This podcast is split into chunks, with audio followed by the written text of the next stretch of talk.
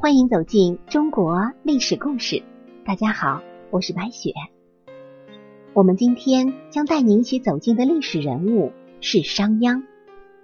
对于商鞅这个人物，在历史上一直是备受争议。一方面，由于他的变法让先秦王朝迅速崛起，最终统一六国；而另一方面，他又迷信暴力，喜欢用残酷的刑法制约老百姓。在他的眼里，底层人民就是奴隶，而不是子民。这也是大秦帝国二世而亡的最主要的原因。商鞅是魏国国君之后，姬姓。公孙氏，本名公孙鞅，又称卫鞅。后受封于商地，故称商鞅。一个魏国的贵族，为何要委身到他国任职？咱们要从魏国开始说起。魏国作为大周的诸侯国之一，在周平王的时候，也曾盛极一时，成为诸侯国的首领之一。但好景不长，东周以来，由于魏懿公的骄奢淫逸，国力亏空，魏国日益衰落。终于，魏懿公被敌人所杀，魏国被灭。后虽借助秦国复国了，但是魏国已经是千疮百孔，沦为在各诸侯国之间周旋的小国。春秋晚期，更是被魏庄公蒯聩。与魏出公折父子争国的事件，耗尽了几百年来的积累。由此看来，商鞅在魏国是很少有机会能够有一番建树的。如果商鞅安于当一个以吃喝玩乐为终身目标的贵族，也就罢了。可是他偏偏是一个有野心、有抱负的人，怎会受其限制？可是商鞅离开魏国后。也并未到秦国任职，而是选择了魏国作为他的第一个去处。这个魏国啊，就是大魏国。魏国与小魏国呢，它读音相同，但是地位啊，却是有着千差万别。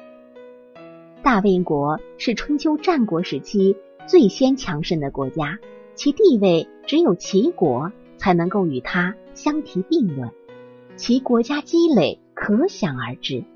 商鞅先是选择了这样一个强国，其野心也是昭然若揭。可是无奈的是，魏国对商鞅并不重视，商鞅空有一腔抱负，却不得施展。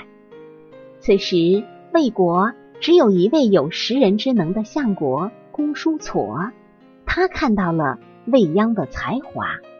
公叔痤在他病重之时，对魏国国君魏惠王。推荐了魏鞅，希望魏惠王能够重用他。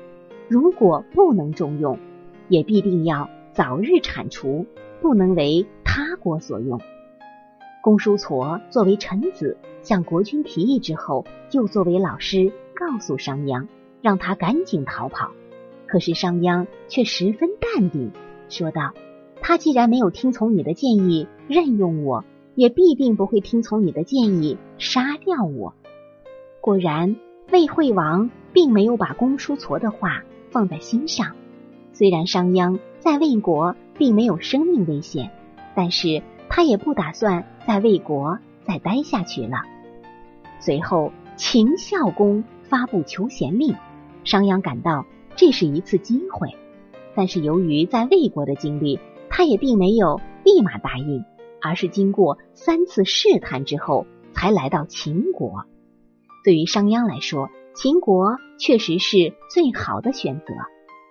秦国是一个边陲小国，受中原的影响较小，贵族势力较弱，为商鞅变法提供了较好的环境。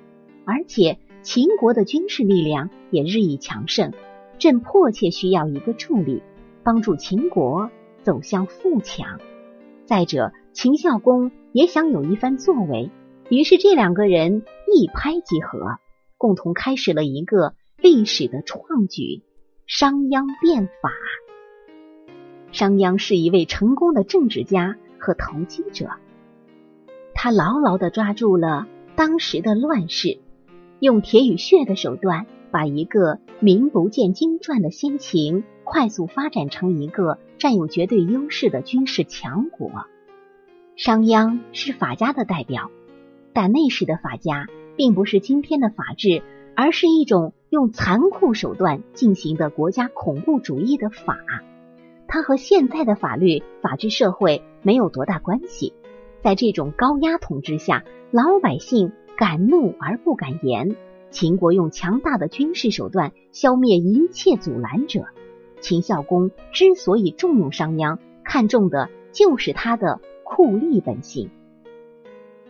商鞅既然帮助秦国崛起，为什么秦国的人还是对他施以车裂之刑呢？大家都知道。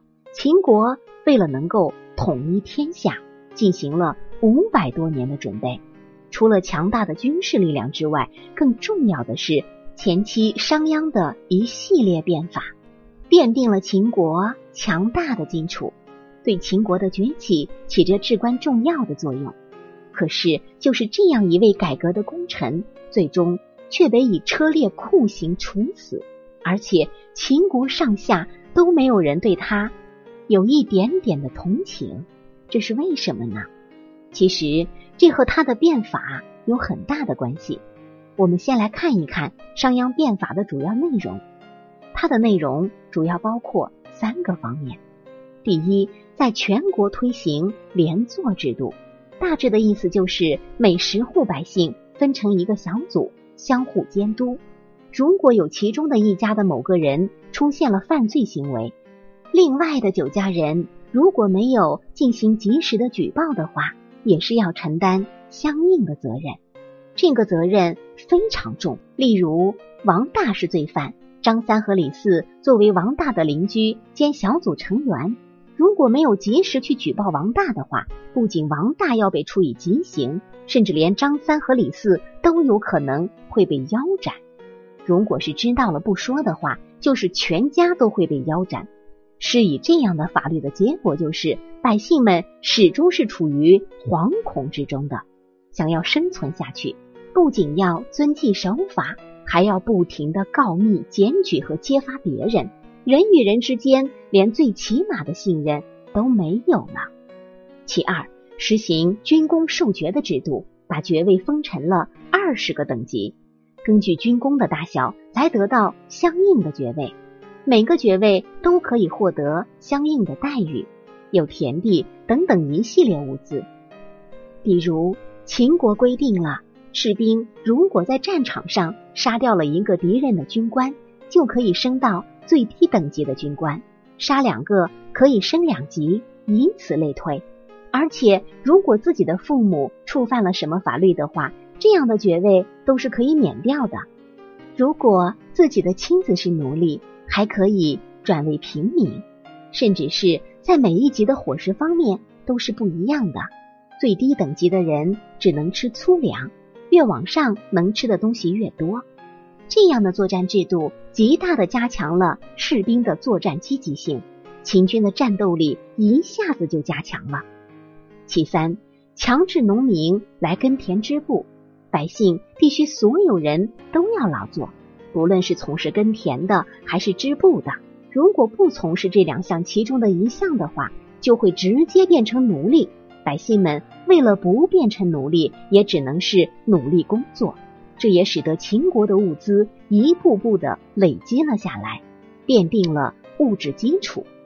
除了这个之外，商鞅还规定不允许人们私下里讨论关于变法的事情，违者全部杀掉。这一下子就把百姓全部给捆住了。虽说商鞅的这一系列变法把秦国国内搞得是哀声载道，可是奈何秦孝公他很欣赏啊。可是秦孝公去世之后，他的儿子很显然看不惯商鞅，就把他处死了。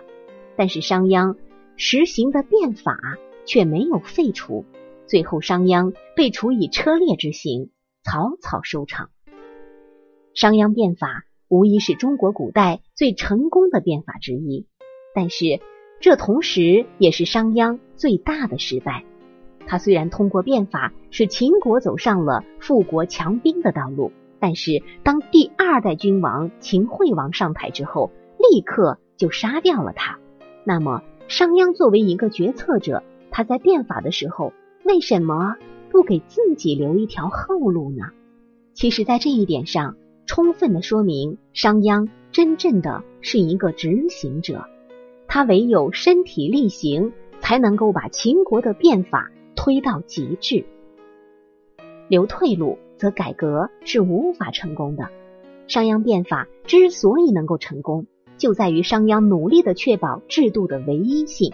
也就是说，在执行制度的时候，不讲高低贵贱，不讲人情关系，要做到铁面无私，王子犯法与庶民同罪。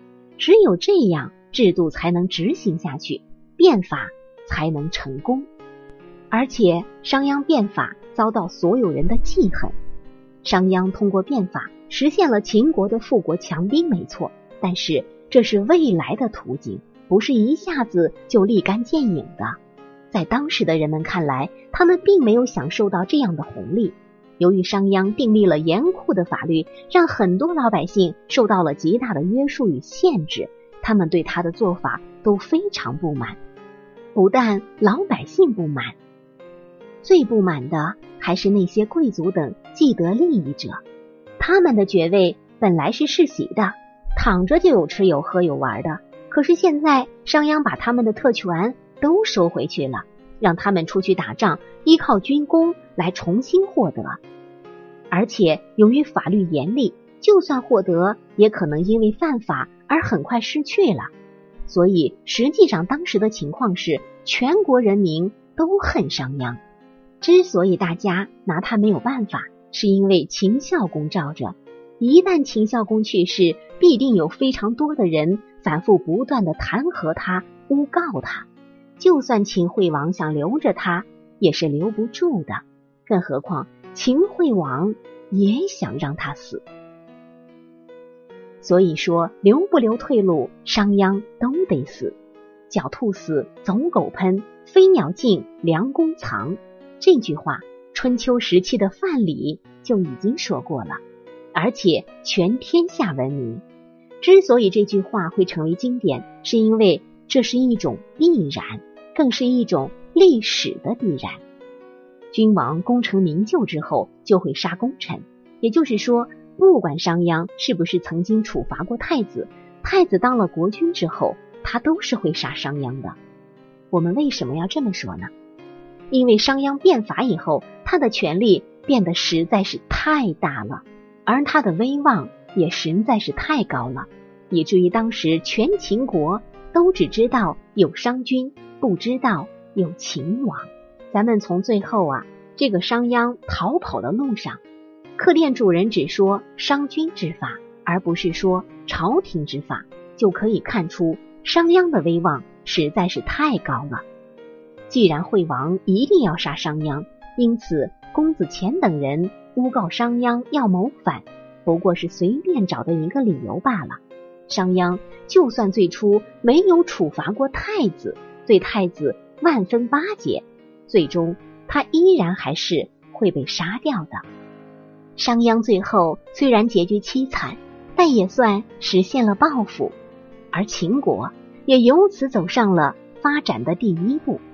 为成为大秦帝国打下了坚实的基础，商鞅成为秦国的第一功臣，当之无愧。好了，朋友们，本期的故事就结束了，感谢您的收听。下期我们将和您一起走进苏东坡的故事。我是白雪，下期再见。